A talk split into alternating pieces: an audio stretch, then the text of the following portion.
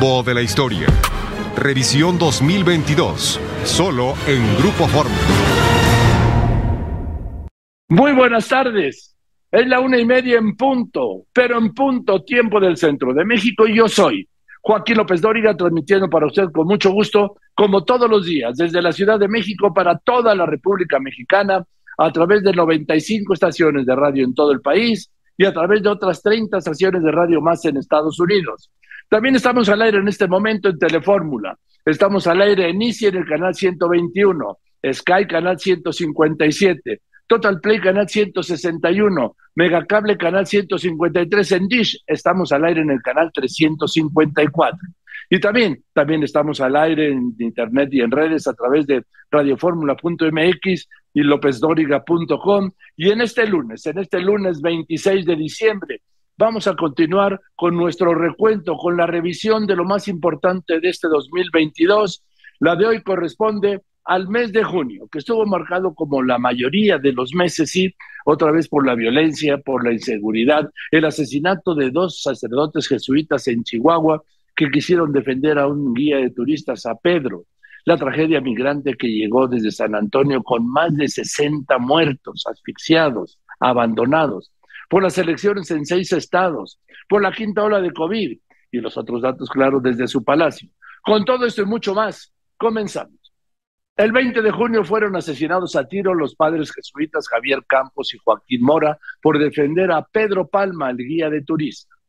Un delincuente, un criminal, sí, los perseguía. Los padres intentaron proteger a Pedro, pero el criminal mató a los tres, al guía y a los dos jesuitas. Todo esto en la iglesia, en el atrio de la iglesia de Cerocagui, allá en la Sierra Tarahumara, en Chihuahua, era un hecho que causó indignación, repudio en todo el país incluso más allá del país. Así se lo informamos al día siguiente, sí, 21 de junio. Pues así es, Joaquín. Desafortunada esa declaración que tú muy bien comentas, víctimas circunstanciales. Considero, en mi opinión, que no se debe de hacer, pero que no es correcta esa declaración. Eso emitió la gobernadora muy temprano por la mañana en cuanto a los homicidios de estos dos sacerdotes, prácticamente diciendo, pues es, lo mismo que dijo el, presidente de la República, pues es, es la dinámica de los que hacen narcotráfico y bueno, pues es parte de su trabajo. Y estos dos sacerdotes, pues son víctimas circunstanciales, Joaquín. Sobre eso hablé con el padre Luis Gerardo Moro, provincial de la Compañía de Jesús en México, quien condenaba aquí el asesinato de sus hermanos y del guía de turistas de Pedro.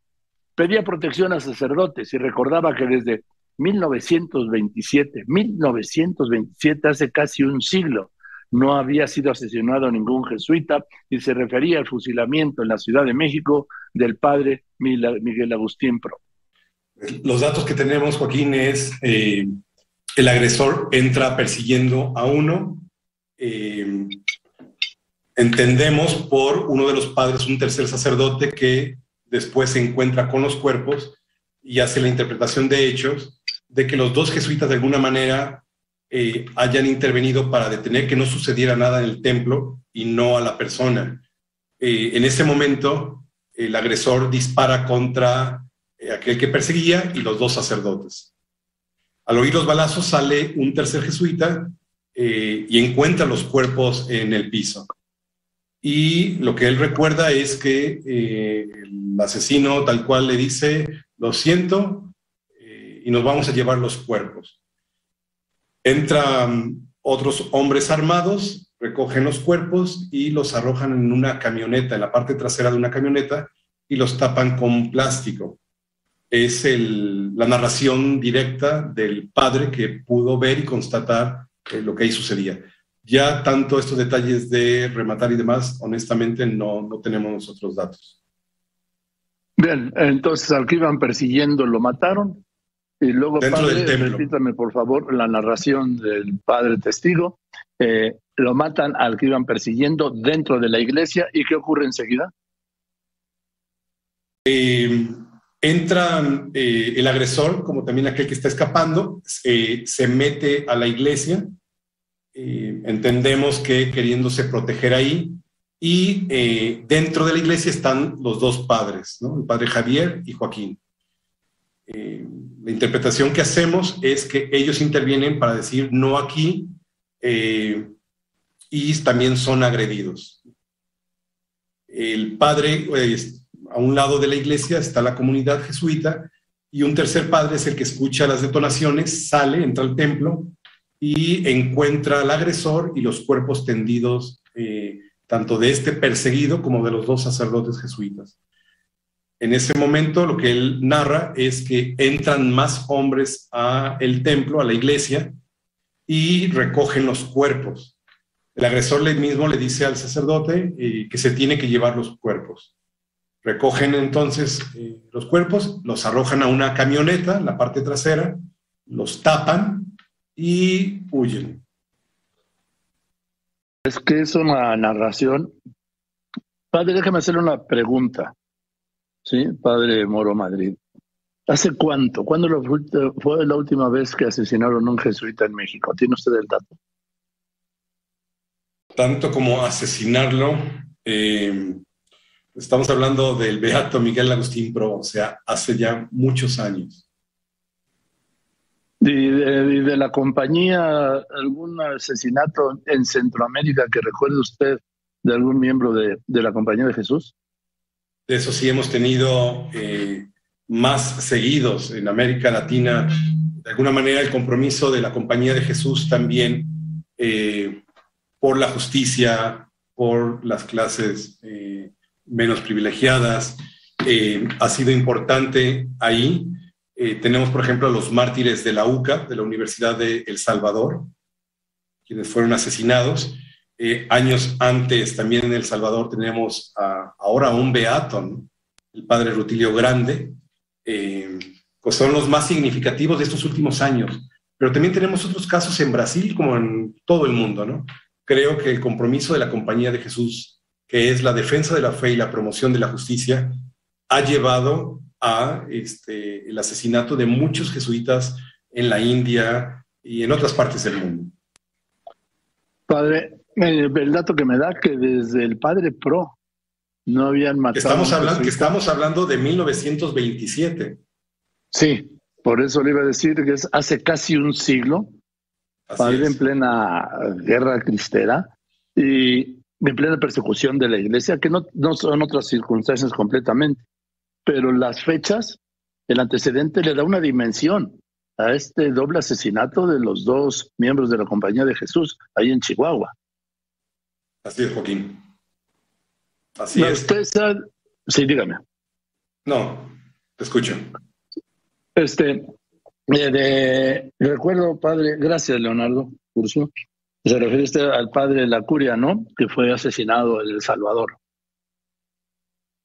En la universidad, así es. En, la, universidad ah. matan a varios jesuitas y eh, en los 80s, en 79-80, cuando está Monseñor Romero, eh, de obispo de San Salvador, matan también a otro jesuita, que ahora es beato, Utilio Grande.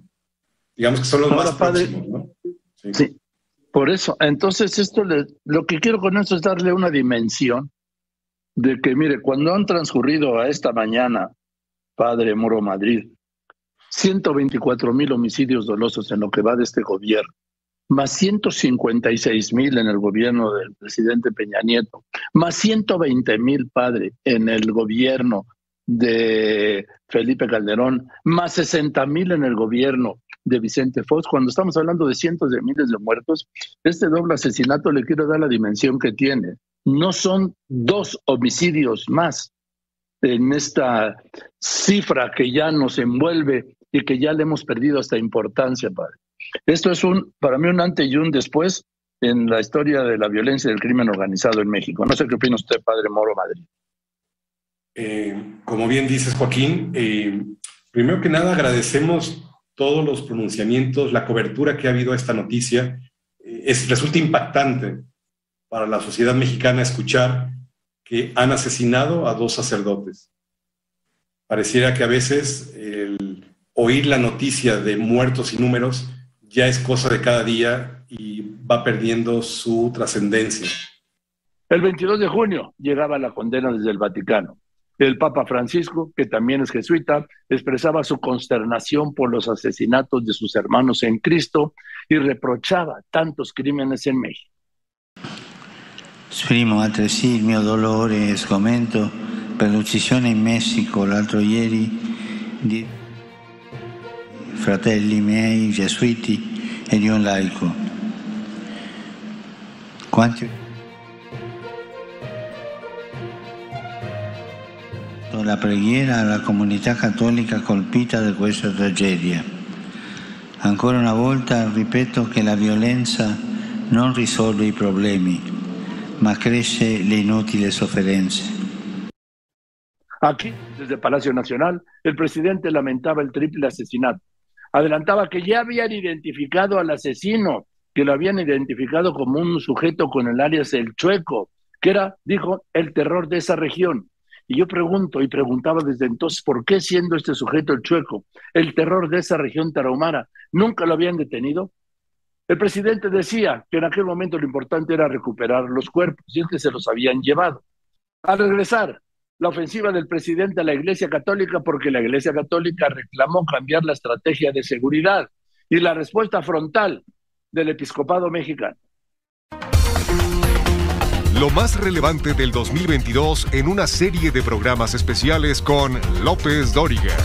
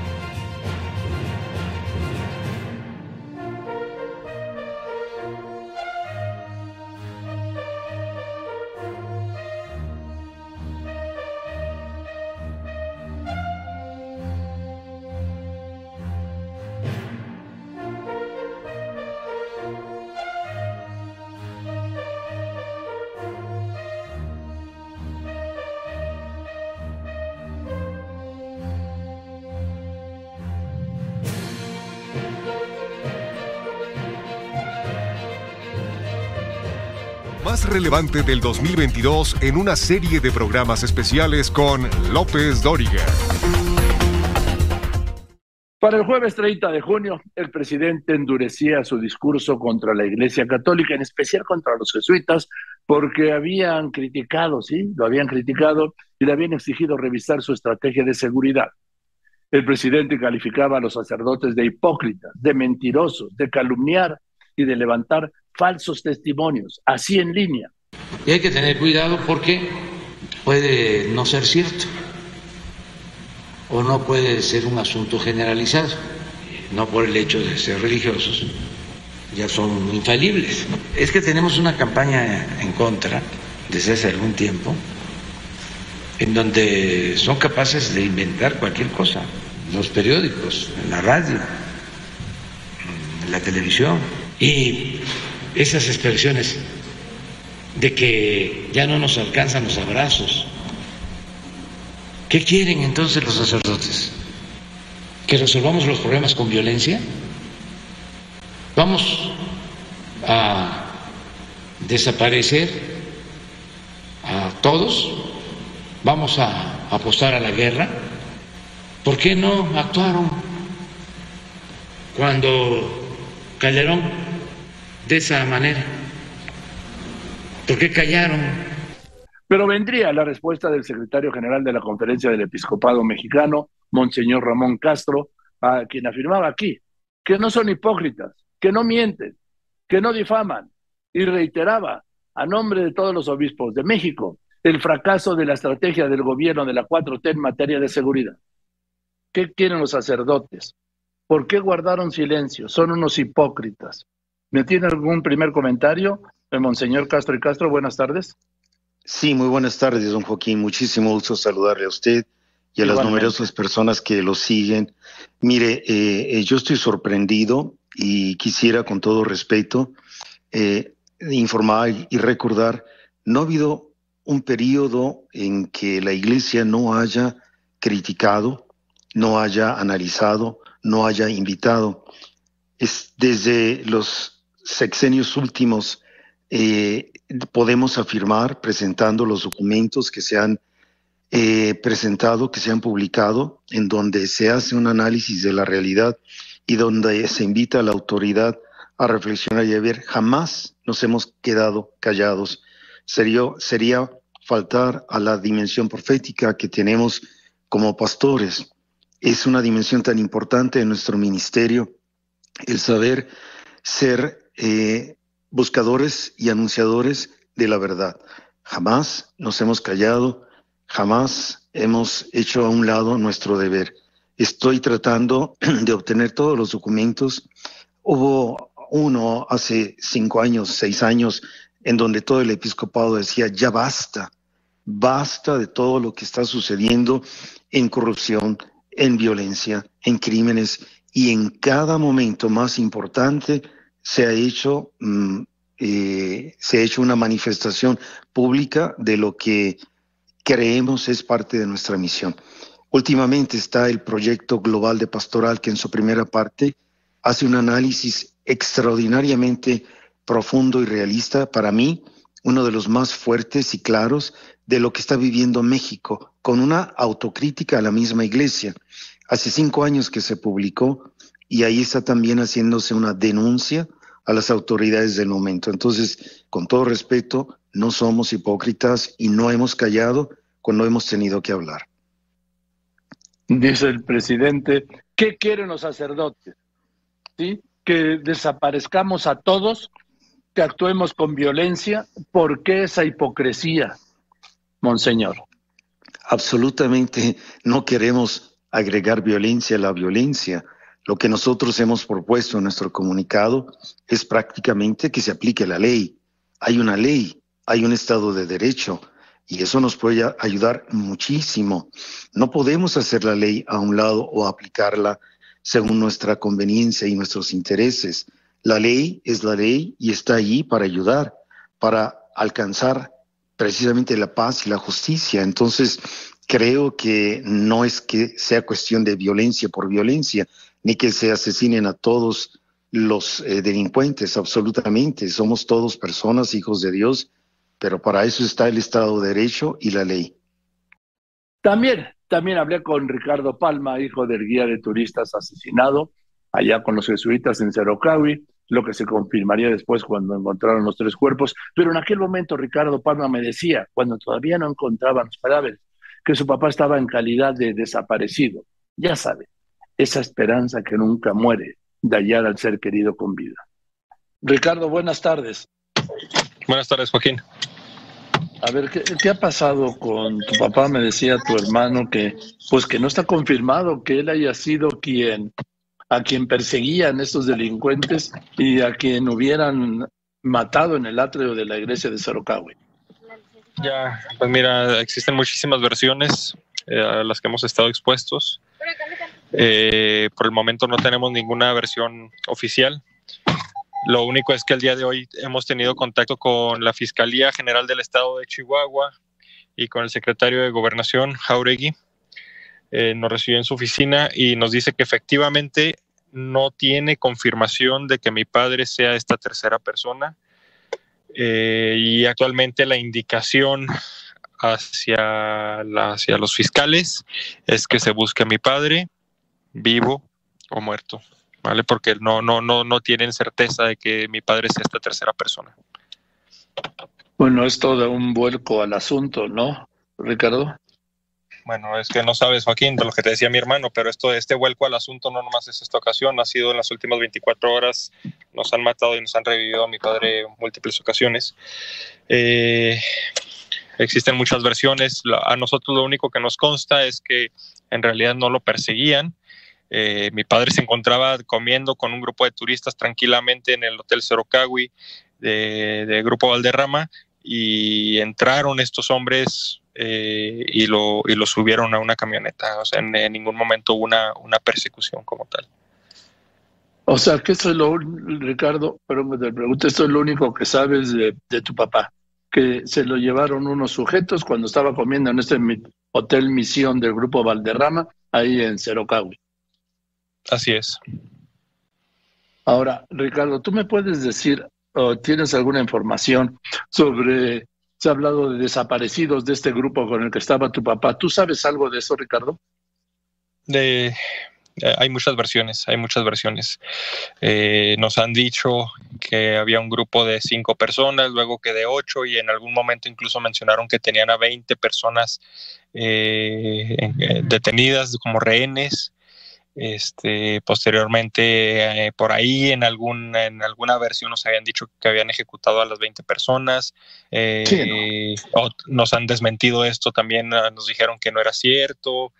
Eh, al parecer, la versión oficial de Fiscalía es que, el, que fueron aparte de los dos, aparte de los dos sacerdotes y la tercera persona en la iglesia, hubo otros dos asesinados en la calle, eh, en la vía pública de Cerocahui y, nada más hasta ahora. Esa es la, versión oficial de Fiscalía.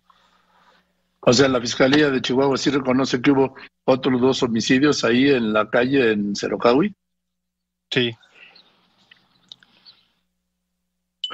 Bueno, Ricardo, pues seguiremos a hablar y en cuanto pues tengas algo me avisas y cuando tenga yo algo te aviso, ¿te parece bien? Eh, me parece bien, siempre, eh, sí. digo, quiero versiones eh, meramente certeras, ¿no? Por eso. Sí, sí, gracias, Joaquín. Gracias, Ricardo, y ojalá que tu padre esté bien, sano y salvo. Y terminó junio con captura, sí, pero en la impunidad, porque sería prófugo el asesino, ese terror, sí, de la Sierra Tarahumara, ese sujeto, aquel sujeto apodado el Chueco. Tras el corte, la tragedia de inmigrantes en un tráiler de Texas. Más de 60 muertos, asfixiados. ¿Cómo pasó el tráiler a la frontera? ¿Por qué nadie lo vio? Continuamos.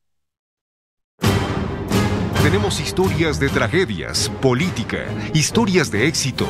Esto es Revisión 2022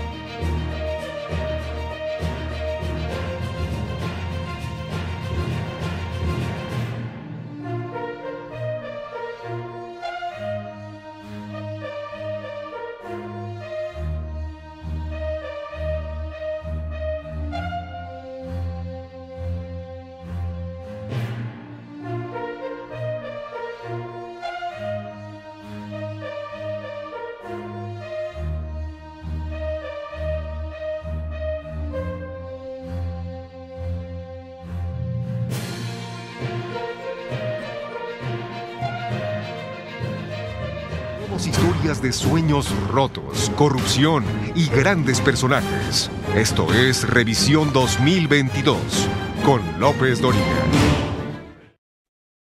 Aquella noche del lunes 27 de junio llegaba una noticia estremecedora desde San Antonio, Texas, donde encontraron a decenas de migrantes muertos abandonados en la caja de un trailer.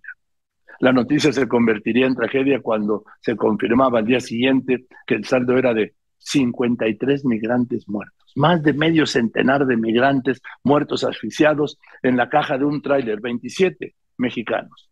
Murieron de sed, de calor, asfixiados. Murieron de abandono de estos criminales. ¿Se imagina el sufrimiento?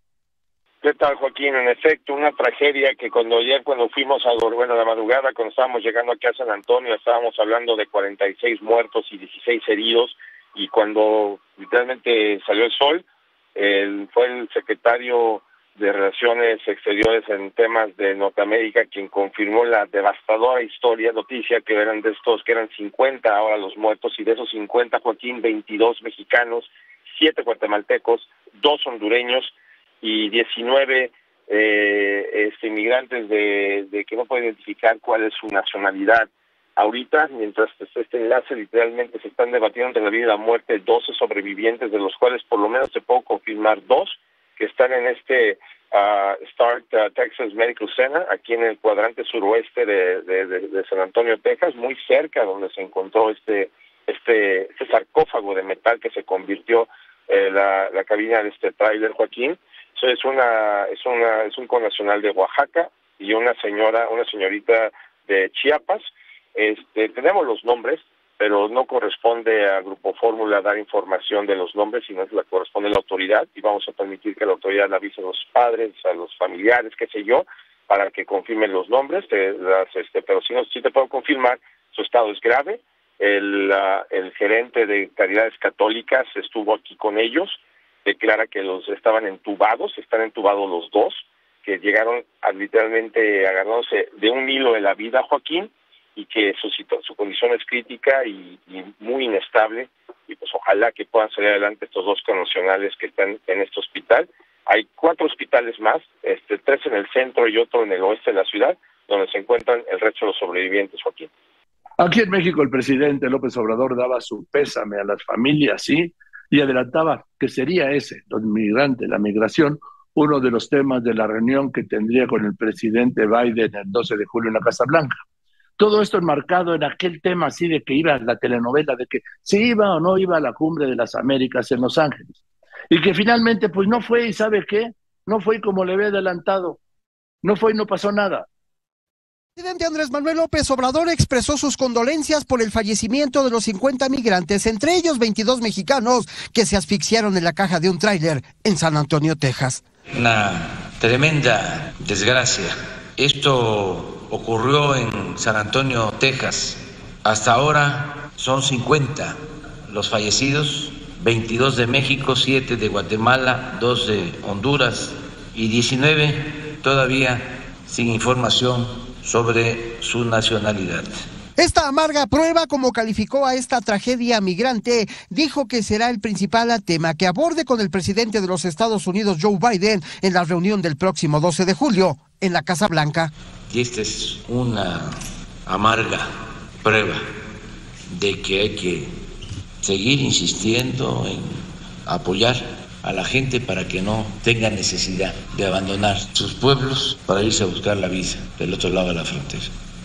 En el encuentro dijo que insistirá en la conformación de un programa que regularice la migración de acuerdo a la demanda de fuerza laboral en la Unión Americana, el que dijo no ha sido aprobado por el extremismo de algunos políticos norteamericanos que afirmó trafican con el dolor de la gente.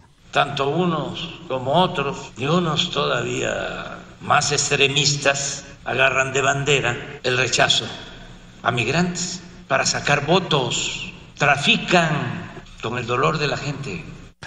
Ante esta tremenda desgracia que dijo tiene que ver con la pobreza, prometió una investigación y apoyo a los familiares de las víctimas. En torno a la visita que realizará a Washington, la capital estadounidense, afirmó que estará acompañado de su esposa, la señora Beatriz Gutiérrez Müller, y el canciller Marcelo Ebrard. En otro tema, luego del asesinato de los dos sacerdotes jesuitas en el estado de Chihuahua, señaló que el Papa Francisco ha reconocido de qué se trata la estrategia de seguridad de su gobierno, aunque en términos generales les afirmó que la Iglesia está actuando con mucha responsabilidad. Ahora que lamentablemente fueron asesinados los sacerdotes jesuitas, el, único que entendió bien de lo que se trata fue el Papa Francisco. Si no fuese por el Papa Francisco, nosotros tendríamos una situación muy delicada.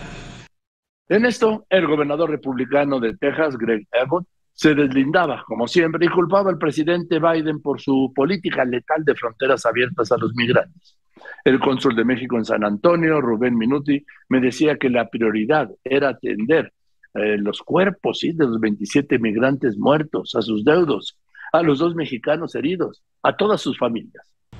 Señor cónsul, eh, ser una pregunta que puede parecer muy materialista, pero ¿tiene, ¿ya le dieron recursos para poder atender a todos estos casos tiene que ser todos los gastos funerarios, toda la repatriación. Estamos hablando de algo que es muy caro y muy complicado. ¿Tiene ya los recursos? Porque con buena voluntad no se resuelve.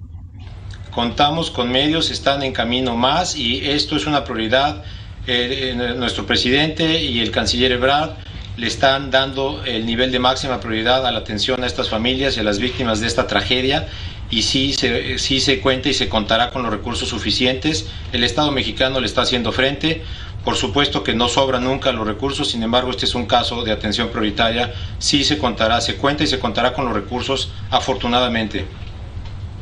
Ahora, señor cónsul, habla de que iban 61 migrantes porque hacen la suma de muertes de las autoridades de Estados Unidos, ahí en Texas, hacen la suma de muertes y heridos. Pero yo tengo información de que iban muchos más porque escaparon los que se salvaron de la muerte.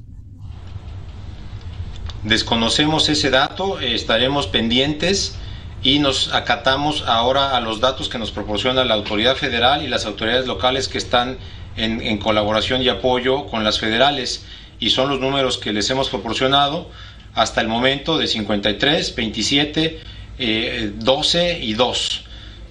Tal cual como se los por favor. 53, personas fallecidas, 53 personas fallecidas según el reporte del condado, el último, 27 presuntamente de nacionalidad mexicana, 12 personas hospitalizadas, dos de ellas con nacionales mexicanos también de manera preliminar, aunque con bastantes elementos para poderlo ya afirmar, una en situación crítica, una estable, eh, y esas, esos serían los, los números por el momento y las entidades federativas a las que pertenecen también se dieron ya a conocer eh, recientemente. Ahora, señor, señor cónsul, ¿me puede usted decir, ya tienen claro si estos migrantes abordaron o los subieron, mejor, pero si subieron a estos migrantes eh, del lado estadounidense o del lado mexicano? Lo único que nosotros como consulado en nuestra labor de servicios eh, compartimos en cuanto a información, recibimos en cuanto a información, es eh, también eh, un dato que ya tienen ustedes. Se informa por parte del, eh, del Departamento de Justicia estadounidense federal que el, el, vehículo no estuvo en México, que los dos, el principal organizador y el conductor son de nacionalidad estadounidense y que tienen dos socios presuntamente entendemos que tienen dos socios de nacionalidad mexicana en situación irregular y entendemos por lo que se nos informa que todos enfrentarán los procesos conducentes eh, legalmente. O sea que eh, a estos pobres migrantes los pasaron de algún modo del lado mexicano al lado estadounidense y ahí los subieron al trailer, ¿no?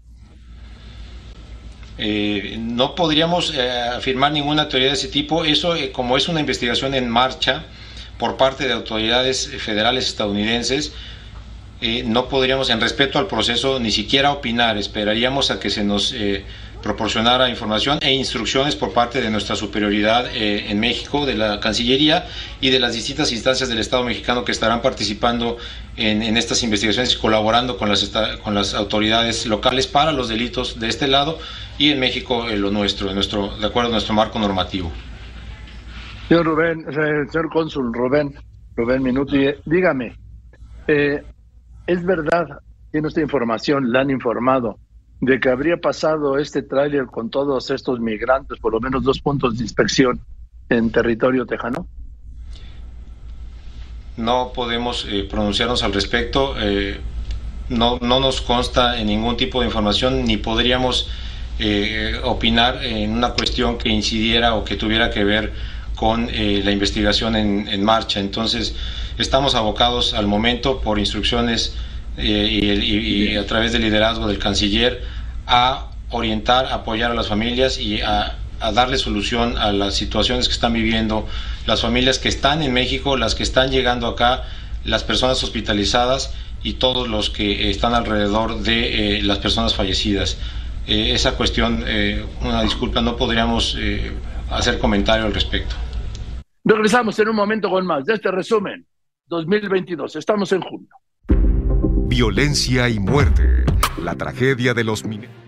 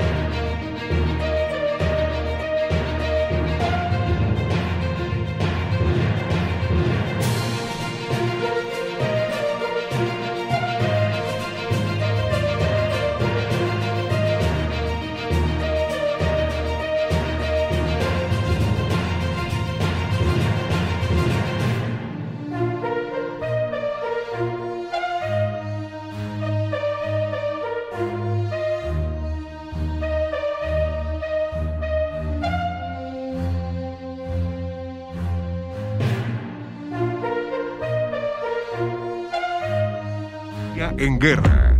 El adiós a la reina Isabel II. Una serie especial de Joaquín López Dóriga en Grupo Fórmula. De la mano con estas tragedias se reportaban. Junio, casi 125 mil homicidios dolosos desde el inicio de este sexenio. Y apenas era junio. Y el asesinato de otro periodista. A pesar de todo esto, el presidente insistía en defender, como ha insistido, su estrategia de, bueno, su frase, que no es estrategia así, de abrazos y no balazos. Asesinatos de los que seguía culpando, como ha seguido, sí, al pasado, a los expresidentes, ah, por supuesto, y a los medios. Lo de siempre, ¿no? Pero la realidad era otra y no coincidía con la del presidente. En junio iban casi 125 mil homicidios dolosos. Carlos Pena. ¿Qué tal, Joaquín? Muy buenas tardes. Así es, sí vimos la gráfica. Eh, por lo menos la primera buena noticia que podemos tener es que ya tenemos los mismos datos, ya no estamos trabajando con otros datos, ni ellos ni nosotros, son los mismos datos ya los que están trabajando, por lo menos en el histórico. La parte que no explicaron muy bien es por qué los datos que presentaron les faltó incluir los 2.833 homicidios de mayo y los 1.793 que van en junio, es decir, ellos marcan 120.500 cuando ya hoy día estamos arriba de los 124 mil, para ser exactos, 124 mil 395, es decir, 4.400 prácticamente arriba. Esto es para presentar menos homicidios en ese gobierno, en los tres meses, en los tres años y medio de este gobierno, que en los seis años de Felipe Calderón. Así es, exactamente. Todo el sexenio del presidente Calderón fueron 120.563 y aquí en esta lámina, que les faltó agregar, insisto, mayo y junio, que coincidentemente tienen 120.502, es decir, 50 menos. Si, si, si, tomáramos los casos ya al corte de ayer, ya superamos a los homicidios del presidente Calderón. Sin embargo, Joaquín, la mala noticia aquí es que a este ritmo, comparado con el año anterior, mismo periodo, estamos aproximadamente 500 casos, o perdón, 300 casos arriba del año anterior. Es decir, al mismo periodo, enero-mayo, que es el corte que tiene el secretariado, del 2021 con enero-mayo 2022, estamos 300 casos arriba del año pasado. Es decir, si a esta tendencia continuara, vamos a tener más homicidios que el año pasado. Ojo con ese dato, mi querido Joaquín. Ellos eh, comparan con respecto a 2019, que ha sido el histórico en México de, mayos, de más homicidios en, en la historia de México. Contra 2019 sí disminuye, pero comparado año con año, 2021 con 2022, vamos arriba. A estos abrazos, entre comillas, se sumaba el asesinato de otro periodista. La mañana del 28 de junio, el reportero Antonio de la Cruz, del periódico Expreso de Tamaulipas, era acribillado en Ciudad Victoria, en la capital de Tamaulipas. Iba en su camioneta con su hija que resultó herida. Ella murió dos días después. Con este iban 12 periodistas asesinados al mes de junio, promedio de dos al mes, uno a la quincena. Y se confirmaba, se ratificaba que México era y es uno de los países más mortíferos para ejercer esta nuestra profesión. Pero al mismo tiempo, ¿qué está pasando en Chiapas, donde del tema migratorio se pasó al tema de la delincuencia organizada? Y lo documentaron dos casos. El asesinato del alcalde de Teopisca el 8 de junio y este grupo armado que se paseó con armas largas y disparó allá en San Cristóbal de las Casas para provocar terror, miedo, pero sobre todo, sobre todo, para marcar su territorio. Era el 14 de junio, así me lo narraba el presidente municipal de San Cristóbal de las Casas, Mariano Díaz. A ver, ¿qué es lo que pasó? ¿De dónde salió tanta gente armada? Primero dígame, ¿cuál fue el conflicto? Porque me hablan de una, una disputa por zonas del mercado, por el control del mercado, ¿no? Sí, hay un mercado en la zona norte, la zona norte de San Cristóbal. Yo sé, don Joaquín, que San Cristóbal de las Casas es uno de sus pueblos favoritos, y lo sé porque he saludado en San Cristóbal, señor. Y San Cristóbal hay una zona que es la zona norte de la ciudad, que lo conforman 49 barrios y colonias de zona indígena, de otros municipios que vinieron a vivir a San Cristóbal de las Casas, y es una gran franja de San Cristóbal, que hace 12 años un gobernador les construyó un mercado y se los dio, se los donó, se los escrituró a cada uno de los locatarios. Es un mercado privado, no le pertenece al municipio ni al Estado. Ellos se administran solitos, ellos cobran el derecho de permanecer en la, tanto locatarios como los que venden en el piso del mercado. y realmente ahí empieza la disputa por el control de la administración del mercado en dos grupos. Este control lo quiere tener un grupo, el otro grupo no lo quiere soltar porque lleva 12 años en la administración y ese es el verdadero problema, pero lo más triste y lo más preocupante es que salieron a relucir armas de uso exclusivo del ejército que realmente nos preocupa, los de San Cristóbal de las Casas, pero sobre todo eh, la población está indignada porque sienten que su autoridad no le está respondiendo, sienten que... Sí. A ver, eh, señor presidente municipal Díaz Ochoa, ¿de dónde salió tanta gente armada? A ver, estábamos, no sé, estamos viendo encapuchados, chalecos blindados, rifles de asalto. ¿De dónde salió tanta gente armada en un instante? Efectivamente, hasta nosotros nos espantamos, don Joaquín. Realmente es un problema que se ha venido suscitando en San Cristóbal de las Casas y yo como presidente municipal asumo toda la responsabilidad, don Joaquín. Yo soy el responsable de salvaguardar la integridad física y patrimonial de todos los que vivimos aquí, pero necesito la colaboración también del Estado y de la Federación para que juntos, ¿quién crea usted, don Joaquín, que juntos logran, lograremos controlar estos delitos que, como dice usted, el día de ayer salieron muchos encapuchados y armas y chalecos y de repente, pero son puros tiros al aire, don Joaquín, no hubo un solo herido, no hubo un solo muerto. Qué bueno, no. Eso que bueno, Gracias a Dios, gracias a Dios que no hubo nada de eso, pero asustan. Sí, por eso le digo. Hay miedo en la población. Una persona, no, no, va a haber miedo? No, no, no, no, no hay muerto, don Joaquín, es un, es un, ya es sé. una Sí. Yo sé que no hay muertos, pero lo que voy, señor presidente municipal, eh, Díaz Ochoa, es que de repente toparse con estos sujetos armados, encapuchados, chalecos blindados, con rifles de asalto y disparando, usted me dice que al aire, al aire, pues, es de infarto. Es de temor y de miedo, la gente está espantada, la gente está temerosa, está también indignada por la falta de actuación de su autoridad y yo asumo mi responsabilidad, don Joaquín, pero también tengo que reconocer de que el grupo era superior a nuestra policía local, estaban mejor armados que nosotros. Pero había más.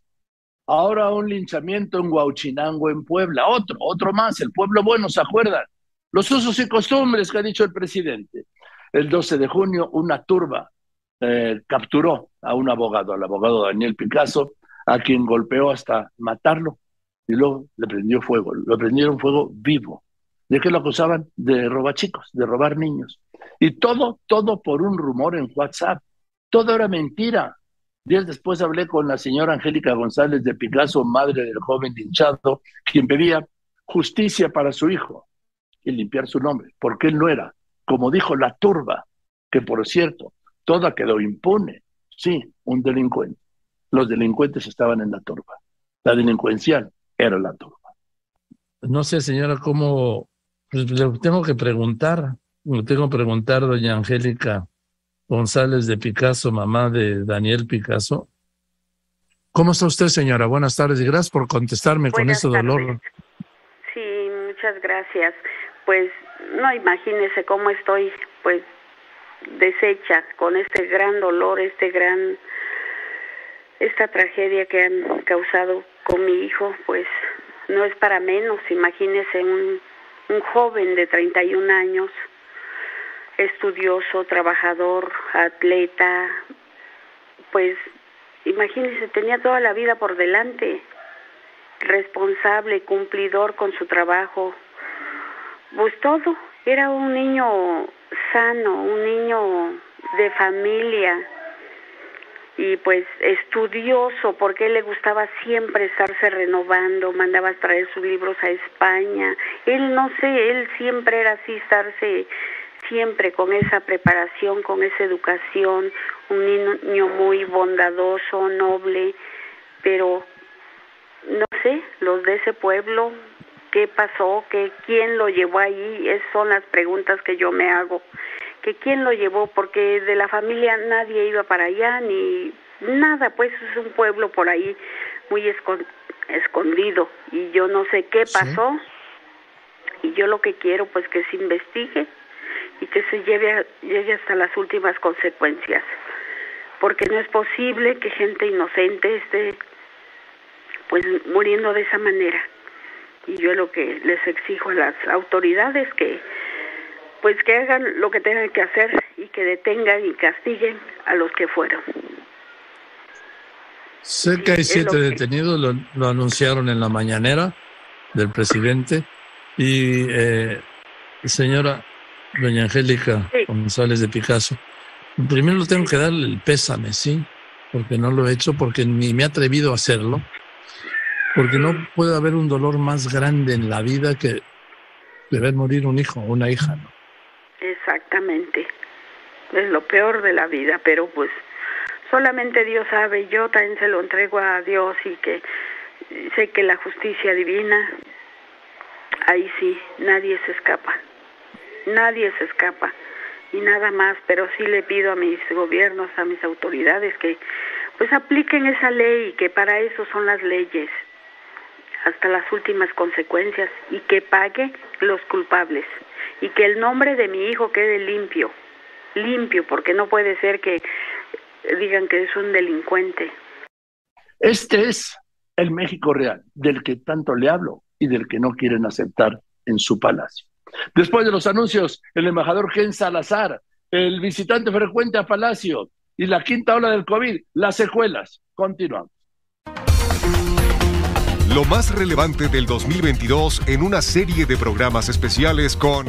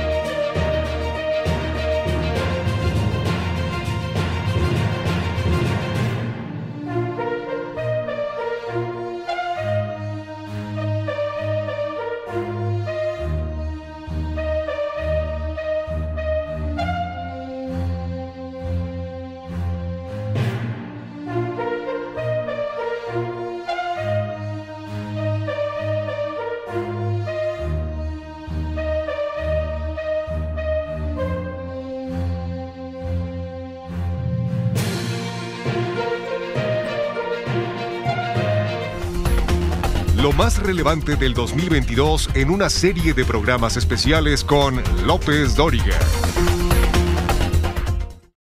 En junio hablé aquí finalmente con el embajador de Estados Unidos en México, Ken Salazar. Sus visitas frecuentes a Palacio, su rechazo a que México sea el patio trasero de Estados Unidos, y me quedo con esto que me respondió cuando lo pregunté. ¿Qué comentario le merece la política de abrazos y no balazos del presidente López Obrador? El embajador Salazar me dijo que cuando él fue fiscal de Colorado, del estado de Colorado en Estados Unidos, puso muchísimos criminales en la cárcel y que aquí en México se debería hacer lo mismo. Es verdad, embajador, se lo pregunto porque tengo la versión, pero gracias por estar aquí para poderlo confirmar, que usted en algún momento planteó que era mucho más fácil contener a los migrantes en los 300 kilómetros del istmo de Tehuantepec con la obra del transísmico que en los 3.250 kilómetros de la frontera con Estados Unidos? Mira, Joaquín, lo de la inmigración, para que los migrantes se puedan tener una manera humanitaria, para que tengan esperanza, para que tengan el, eh, como lo dice el secretario Blinken varias veces, un derecho de quedarse en su casa. Tenemos que tener un sistema en total y en ese sistema control de las fronteras en los países es importante. Guatemala, México, Honduras, eh, por todos los países de Centroamérica, Colombia y también los Estados Unidos, México, Estados Unidos. Entonces, esos controles es parte de la solución que se requiere, pero también se tiene que asegurar que vamos a tener las oportunidades para que los migrantes que quieren salir a trabajar lo puedan hacer en una manera legal y ordenado y sin la delincuencia que ahora existe tanto en esto del tráfico de personas. Entonces, es una, un proyecto donde tenemos que traer todos los factores y las habilidades que tenemos. Ahora hablas del sureste y del eh, corredor de Tehuantepec, pues hay en esas 180, 180 ah, millas, eh, ahí está un corredor que ya se está haciendo, un corredor de seguridad.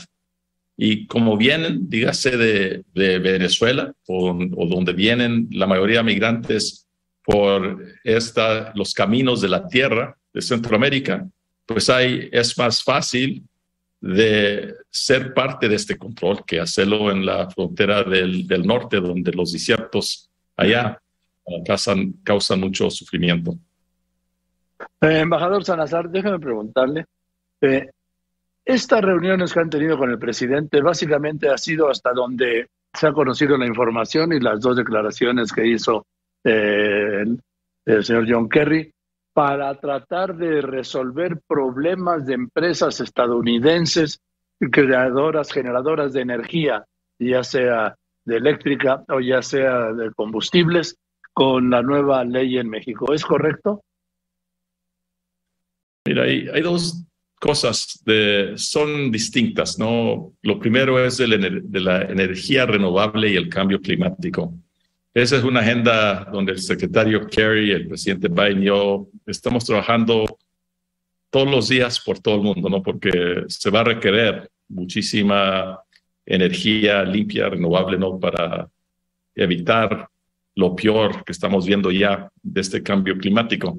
Entonces, en esos temas, hablando de eh, programas como del métano ah, y otras cosas que se tienen que hacer, de eso es lo que la mayoría de lo que hemos hablado con eh, el presidente en la presencia del secretario Kerry. El otro asunto es de las empresas, las 17 eh, empresas eh, donde hemos tenido reuniones con el presidente López Obrador, que son empresas de los Estados Unidos que tienen proyectos y tienen inversiones que han planeado en, con muchísimo dinero. Uh, 30 mil millones de, dólares, más o menos, en distintos proyectos por toda la nación. Y en eso el presidente ha dirigido a su gabinete que eh, resuelva lo que las inquietudes con esas empresas. Y estamos haciendo, vamos, estamos teniendo éxito, ¿no? Ese trabajo sigue en este día y seguirá en los, eh, las semanas y los meses adelante. Pero son dos cosas, tienen una conexión, pero son, son diferentes eh, tareas. Embajador, nos quedan dos minutos, eh, de acuerdo a, su agenda. en el tema del narcotráfico, vemos que hay un crecimiento exponencial del narcotráfico en México. ¿Ustedes cómo lo están viendo, embajador? De México, en lo que va de este gobierno, ha rebasado ya los 123 mil homicidios dolosos. ¿Cómo están viendo el problema de la violencia y de la inseguridad y del narcotráfico? Lo de la seguridad de México afecta a los Estados Unidos mucho. Y el entendimiento que tenemos nosotros comenzando en octubre, cuando tuvimos eh, la reunión con eh, miembros del gabinete de los Estados Unidos, que fue una reunión histórica. Nunca habían venido uh, tres miembros del gabinete más alto de los Estados Unidos para reuniones aquí sobre la seguridad. Y ahí es donde nos pusimos en acuerdo que en el marco del bicentenario, que lo que íbamos a hacer es de resolver estas, estos problemas conjuntos, ¿no? Por ejemplo, el tráfico de armas, el tráfico de personas, lo que está pasando con las drogas, lo que está pasando con el fentanil, ah, lo que está pasando con los carteles. Entonces ahora eh, tenemos eh, un trabajo donde pasamos mucho de mi tiempo y, y, mucha inversión de los Estados Unidos, pero trabajando como socios con México en ver en qué manera se puede reducir la violencia en los dos lados de la frontera y en la frontera para que los pueblos de México, también de los Estados Unidos, puedan vivir con menos miedo, uh, que ahora hay dificultades, ¿no?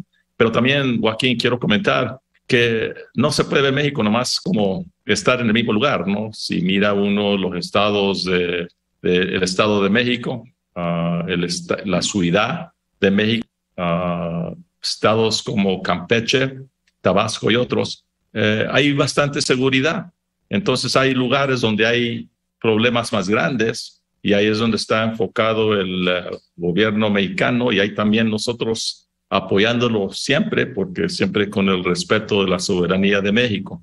Pero no es un, eh, no es fácil uh, y se va a tardar tiempo, pero estamos haciendo todo lo posible entre los dos gobiernos para ver qué se puede hacer uh, contra esta violencia. La última pregunta, embajador Salazar. ¿Tiene usted algún comentario sobre la política del presidente López Obrador ante la violencia y la inseguridad de abrazos y no balazos? Mira, la vista mía y la vista de los Estados Unidos es que los que entran a la criminalidad eh, no debe no debe haber impunidad, ¿no? Yo fui fiscal de mi estado por seis años. Yo puse a muchas personas criminales en las cárceles, en las prisiones de los Estados Unidos. Eso es lo que se tiene que hacer para gente que viola la ley. Y eso se, se está haciendo. Ah, también yo creo, y esto estoy seguro es lo que pensamos nosotros en los Estados Unidos, es, es, es importante si podemos hacer todo lo posible para que los jóvenes, especialmente, no lleguen a ese camino de delincuencia. Entonces, por eso estamos trabajando con inversiones eh, en Centroamérica, por ejemplo, y, otros lugares para que los jóvenes tengan una oportunidad positiva y no se tengan que ir al camino de la delincuencia. Bien, embajador, pues le aprecio mucho este tiempo. Le mando un saludo y espero verlo pronto, embajador. Sí, Joaquín, pues eh, eres famoso tú pero nunca me habías entrevistado. Yo creo que me dicen que a todos habías entrevistado, menos a mí. Entonces es pues un orgullo con usted. En esto de los embajadores, el 14 de junio el gobierno de Panamá aceptaba finalmente que Jesús Rodríguez, que, que nos han hecho los panameños, ¿sí? fuera la nueva embajadora ¿sí? allá. Esto fue después de que el gobierno eh, panameño rechazara a Pedro Salmerón, que enfrentaba acusaciones de acoso sexual. Así de ese nivel, y yo repito, pues ¿qué nos hicieron los panameños, sí? En el otro disparo, el de los contagios y muertes por COVID, que desde febrero de 2020 hasta finales de junio se reportaban en 5.966.000 contagios y 325.000 muertes. Sobre eso, el doctor Samuel Ponce de León, coordinador de la Comisión COVID-19 de la UNAM, me explicaba que el incremento de los contagios documentaba que estábamos ya en lo que había negado, ya sabe, ¿no? El SAR ese prócer López Gatel, en una quinta ola de coronavirus. Era junio. La vacunación sigue siendo, la vacuna sigue siendo fundamental, doctor. Fundamental, es muy importante, ha sido realmente muy amplia la difusión de la vacuna, tenemos más de 200 millones de dosis aplicadas, Esta, eh, vale la pena comentarlo, es una epopeya en términos de aplicación de vacunas y esto junto con la infección natural nos proporciona un estado de inmunidad que si bien quizás no evite todas las nuevas variantes y tampoco nos garantice no tener una infección grave, sí tiene un impacto a nivel poblacional, que es lo que estamos viendo ahorita con infecciones leves. Ahora, eh, el hecho es que, aunque sea leve, el contagiado contagia, ¿no, doctor? Claro, se sigue estableciendo la cadena de transmisión. Esto es irremediable. Desde muy temprano en la epidemia decíamos que eh, prácticamente ante un nuevo virus en donde la población del planeta era virgen, no teníamos ninguna inmunidad, ningún antecedente respecto a esos, todos terminaríamos infectándonos. Y eso es lo que va a terminar ocurriendo. Claro que por fortuna las variantes han evolucionado y han sido cada vez menos agresivas, pero eventualmente esto va a continuar. Sí, porque también se ha registrado un incremento en el número de muertes. Digo, no estamos hablando ni por mucho de los niveles de, las, de los picos de la primera, de la segunda, de la tercera oleada, pero por ejemplo, ayer murieron 43 personas. Son 43 muertos, digo, son un muerto es una tragedia, ¿no? Indudablemente, indudablemente es una tragedia, es terrible, sigue siendo terrible. Eh, en términos de magnitud es una un menor impacto. Eh, y esto precisamente, la mortalidad, la demanda de atención en cuidados intensivos o en hospital con cuidado particular, es lo que tiene que determinar las acciones de intervención poblacional. Eh, realmente ahorita yo creo que hizo bien la autoridad en modificar nuevamente su reporte, hacerlo diario, porque merece esta atención particular pero eh, sí también creo que es irremediable que nuestra vida cotidiana se normalice manteniendo, y esto lo quiero enfatizar, las precauciones que tenemos que haber aprendido a lo largo de más de dos años. La distancia, la ventilación de los lugares, la higiene personal, desde luego la utilización correcta del cubrebocas y eh, que todos estemos vacunados con los refuerzos necesarios son fundamentales. Vamos a continuar con esta recuperación, esta revisión de este año, sí, y regresamos con la refinería de dos bocas y los costos, los dineros. Continuamos. Tenemos historias de tragedias, política, historias de éxito. Esto es Revisión 2022 con López Dóriga.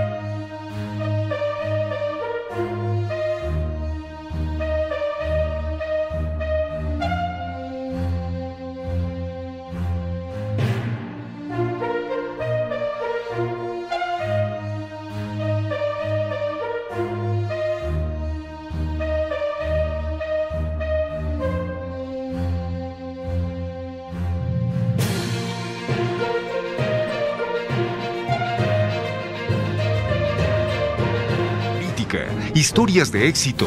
Esto es Revisión 2022 con López Dóriga. El pasado 23 de junio hablé aquí con Rocío Nali, secretaria de Energía. Rocío Nali hizo dos puntualizaciones sobre la refinería de Dos Bocas allá en Paraíso, en Tabasco. Uno, que era falso que fuera a costar 18 mil millones de dólares, como se había dicho, más del doble del presupuesto original que rondaba en los 8.900 millones de dólares más los costos de generación. Y dos, confirmaba que el 1 de junio, el 1 de julio, el presidente López Obrador inauguraría, como inauguró, esta obra insignia, como le llaman, sí, de lo que ya le contaré en julio. Erosional. ¿Es verdad que se ha duplicado el costo de 8 mil millones a 16 mil o a 18 mil millones de dólares, como se ha publicado? Fíjate que no, y qué bueno que me lo preguntas, porque yo leí la nota en la mañana y dice, no hay fuente. Entonces dice, de acuerdo a una persona que no quiso ser identificada, ¿qué es eso? ¿Qué falta de seriedad con el debido respeto? Mira, el Consejo de Administración de Pemex autorizó eh, la obra eh, hasta 12.040 millones de dólares. Cuando se licitó esta obra en el 2019, se invitaron a tres empresas internacionales, las más grandes, para que eh, construyeran la refinería. Hubo una que nos daba en 14.500 millones de dólares y nos la entregaba en el 2026 solo la refinería, sin obras asociadas o sin obras externas, es decir, sin el acueducto, sin el gasoducto, sin la terminal de reparto, sin monoboyas, sin una serie de cosas pues que se tienen que construir y que ya construimos nosotros. Hay otra empresa que ellos cotizaron en 12.500 millones de dólares y nos lo entregaban a finales del 23, también sin obras asociadas, sin obras externas. Y ah, fueron tres grandes empresas internacionales que no cumplieron. Entonces, de ahí la decisión de que nosotros teníamos que hacerla y no nos equivocamos. El costo ha sido mucho más barato. Y no nada más eso, la ampliación de la infraestructura. Eh, no estaba considerado que se hiciera, por ejemplo, eh, un sistema de cogeneración que va a producir 340 megawatts. Cuando nos metemos dijimos, tenemos que dejar la refinería autónoma se lo presentamos al Consejo de Administración y así es. El primero de julio vamos a reportar al pueblo de México, tanto el presidente como yo, cuánto hemos gastado en esta inversión. Es dinero del erario, dinero eh, de nuestros impuestos, dinero pues que Pemex ha aportado tanto al país en estas décadas que ahora se le retribuye con un activo tan valioso y además justo en el momento en que necesitamos producción de combustibles en México y en todo el mundo. Entonces, pues lo que se publicó no no, es, no. no trae fuente y no es así. O sea, sigue costando los mismos 8 mil millones de dólares. 8 mil 915 fue el costo con, eh, con la cogeneración. y traemos las obras eh, externas, traemos las obras externas y de eso vamos a hablar precisamente el primero de julio, pero pues a mí sí, yo leí en la mañana y dije, bueno, yo no sé de dónde sacan esas cifras o bien qué fuente es, porque la nota dice una persona de Pemex que no quiere ser identificada. Pues, creo que, no. habla de mucha seriedad, pero sí nos da la oportunidad de platicar con la gente y decir qué tanto es esta obra, qué tanto ha sido la derrama. Hoy Hoy hay una crisis energética mundial, Joaquín. Hay, eh, bajó la capacidad de refinación a nivel mundial. Eh, se necesitan refinerías en el mundo. El precio de las gasolinas se disparó en todo el mundo y esta refinería que traía una tasa que traía una tasa de retorno del 14%, hoy trae una tasa de retorno del 16.5%. ¿Qué, es, ¿qué es la tasa de retorno? Exacto, para la gente que me escucha, ¿qué es la tasa interna de retorno? Es cuando tú haces un proyecto, tienes que calcular lo que vas a invertir, cuándo lo vas a recuperar, cuál es tu ganancia y en qué ah, ya entendí, ya, ya. Exacto. Entonces, nosotros traíamos una tasa de retorno, dijimos, al precio que está el petróleo, al precio que está la gasolina, nosotros operando constantemente y operando bien la refinería, en cinco años recuperamos eh, lo invertido. Hoy está más alta la tasa de retorno, o sea, el porcentaje está en 16.5. Con los precios del petróleo, el precio de la gasolina, de continuar así, pues tendremos una un, beneficio mayor y en un menor tiempo. Ahora, Todo esto dime, Rocío, con estudios. Sí. sí, sí. Dime, Rocío, una cosa. El presidente dijo que iba a pasar de seis meses a un año en pruebas. ¿Cuándo calculan que salga el primer litro de gasolina refinada de dos bocas? Qué bueno que me preguntas esto. Mira, son más de 90 mil equipos más de 90 mil equipos. Estoy hablando válvulas, bombas, equipos electrónicos, y todo. Y todo tiene que trabajar como una máquina de reloj, todo perfecto. Se van metiendo planta por planta, equipo por equipo. Yo no quiero dar una fecha porque sería una irresponsabilidad, porque todo se tiene que hacer con absoluta seguridad. ¿Qué pasaría si, por ejemplo, yo digo, a ver, yo, yo quiero arrancar en diciembre, yo quiero que en diciembre se esté arrancando, pero ¿qué pasaría si al momento en que entra un equipo no dio el flujo, no dio la presión, hay que regresarse o la temperatura no se alcanzó? Hay muchas condiciones porque son equipos, son procesos. Por eso son pruebas, ¿no? El presidente habló hasta de un año de pruebas. Así es. Mira, eh, eh, un año es un tiempo razonable yo quisiera hacerlo antes. Yo quisiera hacerlo pero no Es de querer, ¿no? Exacto, es como vaya, ya están los 17 eh, jefes de planta, quienes van a ser los jefes operadores de planta, ellos ya están en dos bocas, ya va, ya está el que va a ser el gerente de dos bocas, ya está en dos bocas, que son los operadores. Cada planta son unos libros inmensos que se llaman pues los manuales de operación, eh, cada tecnología ha sido eh, más de 500 mil planos de ingeniería, nada más de la ingeniería de detalle. Sí, bueno, es, es que es una refinería, ¿sí? Es una refinería, exactamente. Entonces, estamos metidos. Lo que sí les puedo decir es que esto se, ha construido en tiempo récord. Una terminal de almacenamiento de 90 tanques en 18 meses es, es récord en cualquier parte del mundo.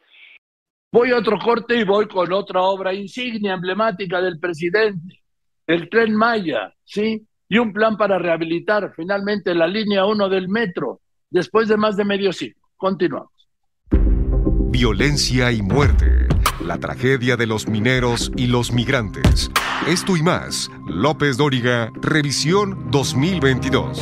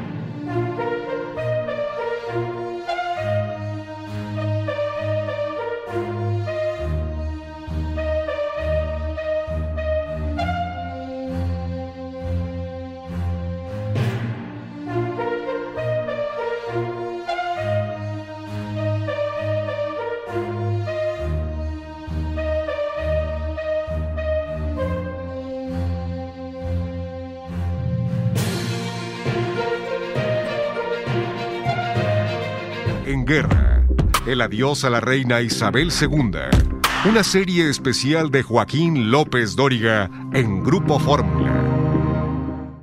Y de una obra clave de este sexenio a otra, sí, de las emblemáticas del presidente, ya sabe, el aeropuerto Felipe Ángeles, la refinería de Dos Bocas y el tren Maya.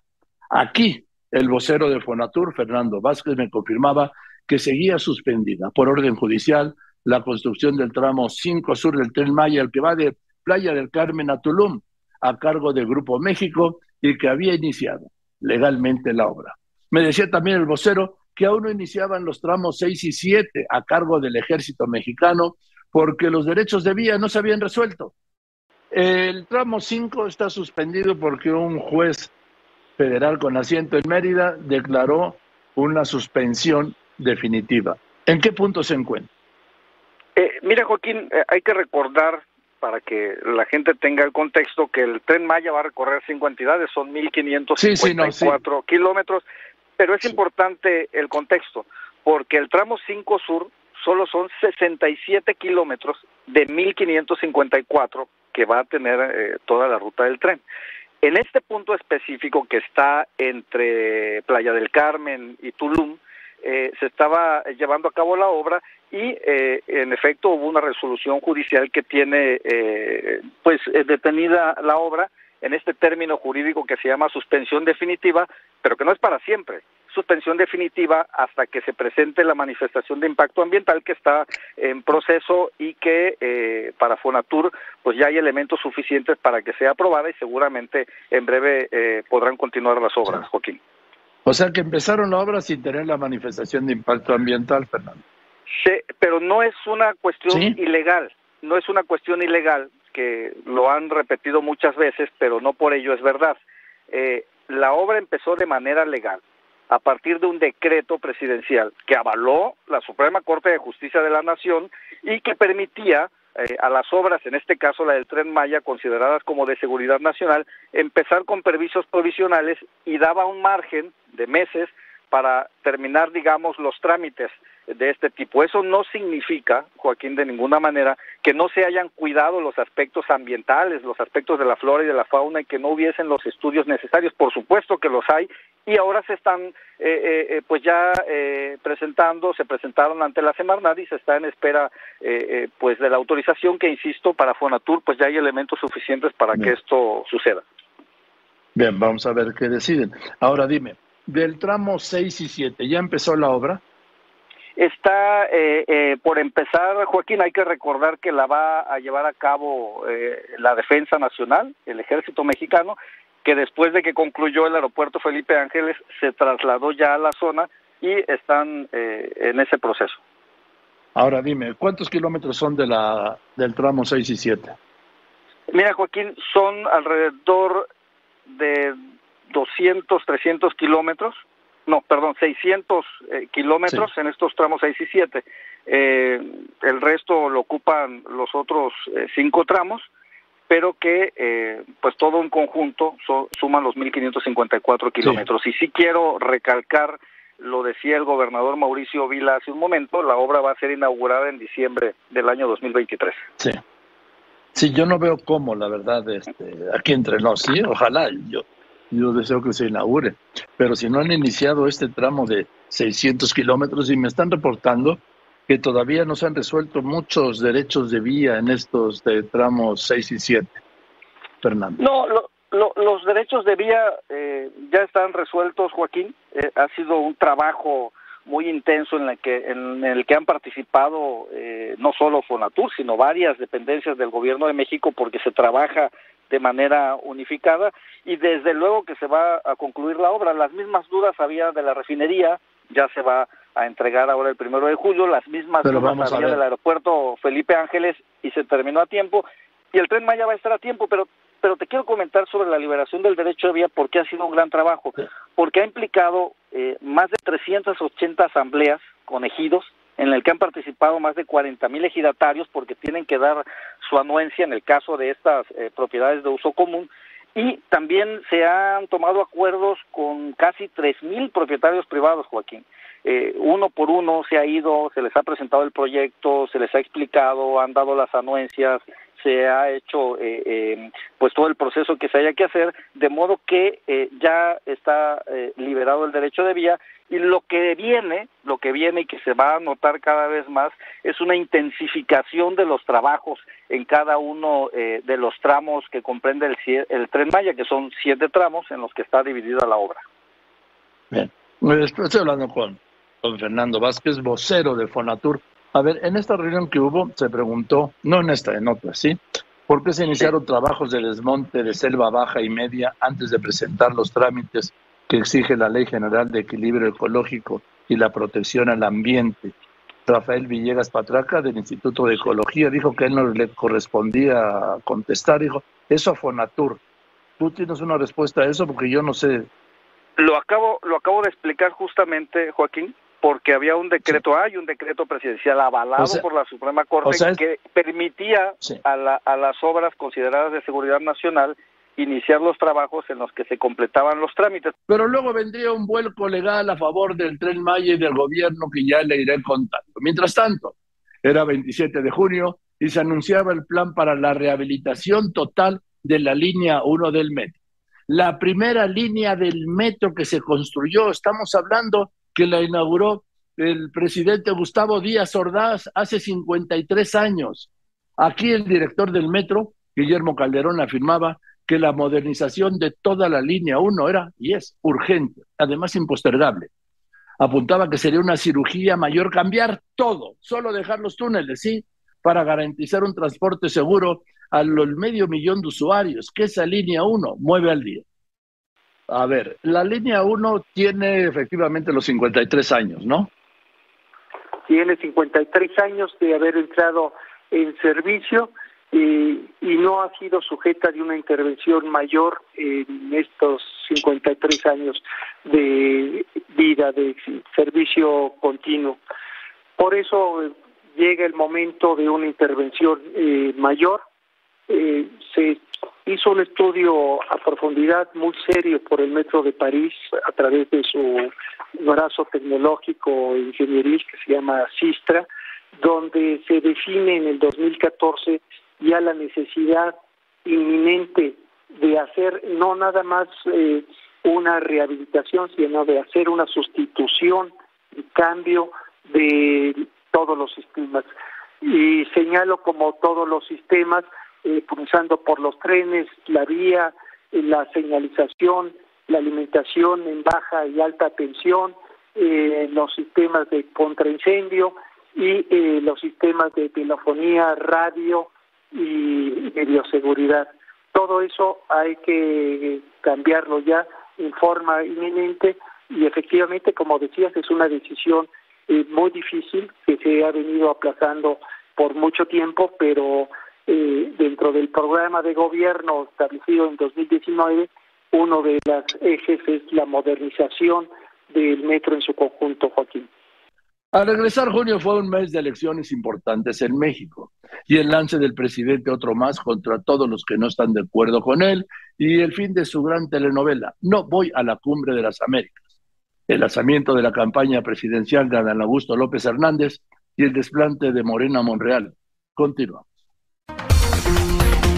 Lo más relevante del 2022 en una serie de programas especiales con López Dóriga.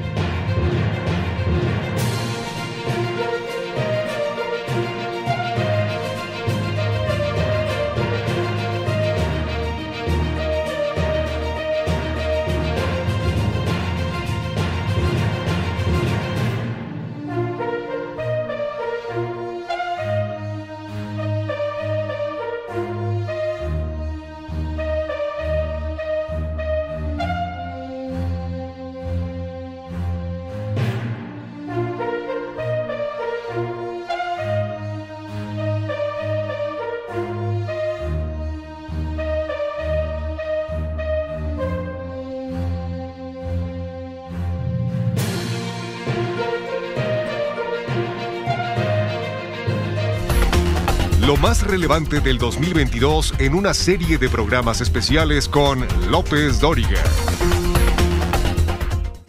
El domingo 5 de junio hubo elecciones para renovar gobiernos en Hidalgo, en Oaxaca, en Quintana Roo y en Tamaulipas. En esos cuatro, Hidalgo, Oaxaca, Quintana Roo y Tamaulipas, ganó Moreno. La coalición PRI-PAN-PRD ganó con el PAN Aguascalientes y Durango con el PRI. Le digo, fueron unas elecciones confiables, sobre todo, ojo, sin violencia, pero marcadas también por la mentira con la que en total impunidad se manejaron los dirigentes de Morena, del PRI y del PAN, antes, durante y después de las elecciones, al grado de decir que el triunfo de Morena fue gracias al presidente López Obrador. ¿Y qué pasó en donde perdieron en Aguascalientes y en Durango? Ahí no. El dirigente del PAN dijo también que tras esos resultados el PAN tenía tiro para el 24. Imagínense, esto lo dijo en junio Marco Cortés, que tras los resultados donde solo habían ganado Aguascalientes, el PAN tenía tiro para el 24. Y que derrota, sí, de derrota el triunfo de Morena en cuatro estados. Es decir, de seis estados, el PRI gana uno, Durango, aliado con el PAN y el PRD, Morena gana cuatro. Y decía el PRI, Alejandro Moreno, su dirigente, que había sido una derrota de Morena. Pues si eso fue una derrota de Morena, ¿cómo sería la del PRI que solo ganó uno?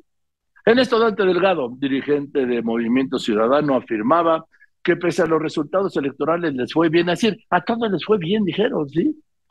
Eh, Dante Delgado anunciaba que iba a construir un proyecto ciudadano de a las presidenciales de 2024 que enfrentaría a lo que llamó el modelo priista hegemónico del presidente López Obrador. En esta en esta opción que planteas, ¿iría Movimiento Ciudadano solo en busca en el 24?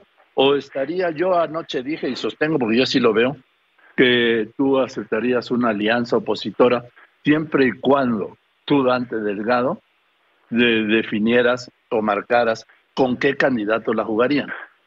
Bueno, yo no creo en las decisiones unipersonales, yo creo en los ejercicios colectivos parte del gran problema que hay en el país es que eh, con frecuencia se dice que no hay oposición, el presidente en las mañaneras marca la directriz y no hay oposición, y es cierto, por una razón, Joaquín, la cultura política en este país ha sido la tradicional cultura priista, y en función de esa cultura priista han venido actuando todos.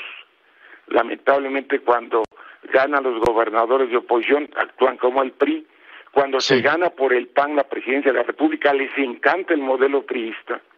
Regresa el PRI y ahora que está Andrés Manuel, le encanta el modelo priista hegemónico, pero de los años 70, es decir, no quiere ningún contrapeso. A él le molesta cualquier voz disidente, cualquier periodista, intelectual, académico, dirigente político que no coincida con él es defenestrado de, de una manera inimaginable en cualquier tiempo de la vida democrática de México que no sea este tiempo en donde el presidente de la República, que no está dando resultados, pero tiene la simpatía de sectores importantes de la sociedad, eh, se atreve a hacer.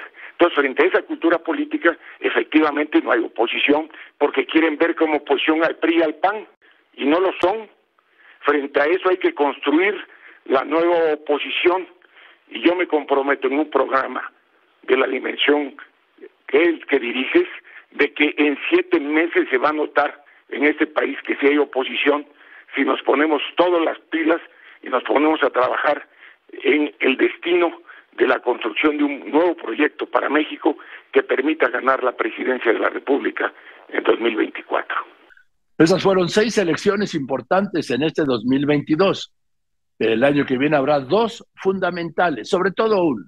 El Estado de México, que tiene el mayor padrón electoral, casi 13 millones de electores, 18 millones de habitantes. La otra es Coahuila. Morena empezó desde junio su estrategia electoral en busca de ganar el gobierno del Estado de México. El domingo 12 de junio en Toluca, el secretario Adán Augusto López Hernández, quien el presidente ya iba construyendo su candidatura presidencial desde que se lo trajo a gobernación, aprovechaba el evento para qué? Pues para arrancar lo que algunos llamaban su campaña. También estaban otros dos aspirantes, Marcelo Ebrar y la jefa de gobierno Claudia Sheinbaum, pero el que no estaba era el senador Ricardo Monreal. Al día siguiente hablé aquí con Monreal, coordinador de los senadores de Morena y presidente de la Junta de Coordinación Política del Senado de la República, y le pregunté, ¿por qué no fuiste? Y me dijo, porque no me invitaron. A esto Marcelo Ebrar, que estaba entonces en el mismo nivel que Monreal, en ese lugar, pues digamos que no tan cercano del afecto sucesorio presidencial para ser candidato en 2024, reprochó que no hubiera piso parejo para ellos fue la entrevista aquí con Ricardo Monreal. Y a ti no te invitaron, Ricardo. Se siente, debes sentir fatal, ¿no? Buenas tardes. No, no, fíjate que me siento liberado, porque no fui invitado al desayuno denominado de la unidad, que fue a las nueve de la mañana. Sus razones tendrá quien lo convocó. Solo pues Mario Delgado una llamada, él dice que no, pero yo solo recibí una llamada de él, como jueves o viernes, no recuerdo bien si fue el viernes, para que a través mío se invitara a las senadoras y los senadores a las once de la mañana. Eh, eso fue todo, nunca se me invitó al desayuno de la unidad, ni menos a participar en el acto. Yo digo que es normal, y que entiendo que las nomenclaturas políticas funcionan así, formando facciones que luego resultan muy desafortunadas cuando llegue el momento definitivo de la elección. Les deseo suerte, Joaquín, a quienes anticipadamente se les ha incluido y referido como aspirantes a la candidatura presidencial, pero por mi parte no declinaré, seguiré luchando, respetando la Constitución y la ley y realizando mi trabajo con eficacia y esmero. Mira, yo soy de los que piensan que no será violando la ley como honremos la democracia y las mejores prácticas políticas. Por eso yo siento que no es adecuado el uso de recursos públicos, no es adecuado en este momento las campañas anticipadas, para la promoción personalizada. Pero bueno, esto pasó ayer y qué bueno porque yo soy hombre de leyes, soy maestro de la UNAM, doy derecho en la maestría de la UNAM del posgrado, entonces me vería muy mal que inicie por violar la ley. A ver, a ver, querido Ricardo Monreal. Entiendo todos tus, todo lo que me estás diciendo. Pero el hecho político es que te excluyeron. Ese es el hecho político. Y tú pues eres un político profesional. Pero no es ni la primera vez ni será la última. Cuando estuve en Morena, que éramos oposición, el gobierno nos excluía. Ah, pero ahora, pero oposición. Excluida. Ricardo, Ricardo, te excluían el gobierno. Ahora, también ahora estoy dentro de Morena con una opinión diferente, con mi independencia de criterio y con mi autonomía de opinión. Y eso me sitúa en una uh, en un grupo, en una corriente de pensamiento o en una personalidad que no acepta la incondicionalidad. Soy leal a los principios, pero no soy incondicional a las facciones. Y eso pues, yo lo entiendo que tiene un costo, Joaquín, y lo estoy pagando por pensar diferente. Pero yo estoy seguro que mucha gente en el país, militantes o no de Morena, piensan como yo y vamos a seguir luchando. No voy a declinar, Joaquín, a pesar de que no sea invitado y a pesar de que sea excluido de manera flagrante, pues no van a quitar mis opiniones ni mi punto de vista ni tampoco mi derecho a participar llegado el momento de participar en la contienda interna. Pero a ver, Ricardo, esto de la participación ya lo ha dicho el presidente, lo ha dicho Mario Delgado, no va a haber, como tú has planteado reiteradamente desde hace muchísimo, sí, una, una elección abierta. Va a ser una encuesta organizada por Morena Y ya sabemos cuáles son los resultados de todas las encuestas organizadas por Morena, Ricardo. Y tú lo sabes, no solo lo sabes, la, padeciste en el 2017, ¿sí? Que es que va a ganar quien diga el presidente. No, puedo de ninguna manera rebatirte. Esa es la historia. Sin embargo, sostengo con toda ecuanimidad y ponderación que las encuestas que realice el partido no garantizan ni tampoco generan transparencia, equidad o seguridad. Era el inicio del alejamiento de Morena, pero decía Monreal, no de la relación con el presidente López Obrador, aunque claro, el presidente López Obrador tiene otros datos y sí, por supuesto que se ha alejado de Ricardo Monreal hasta el aislamiento. Mientras tanto, López Obrador decidía pues que no, no iba a la cumbre de las Américas en Los Ángeles, allá en California, lo que no fue una sorpresa, ¿sí? Y como le decía, no pasó nada. Bien, eso es todo. Muchas gracias. Buenas tardes. Yo soy Joaquín López Dóriga y como siempre le agradezco a usted que me escriba, que me llame, pero sobre todo en especial le agradezco, usted lo sabe, y además lo sabe muy bien, que me escuche y ahora que me vea también y que me siga en las redes. Gracias pues por eso, buenas tardes eh, nos vemos mañana aquí a la una y media de la tarde, como todos los días. Mañana recuperaremos un mes clave, el mes de julio. Que la pase muy bien y, y felices fiestas.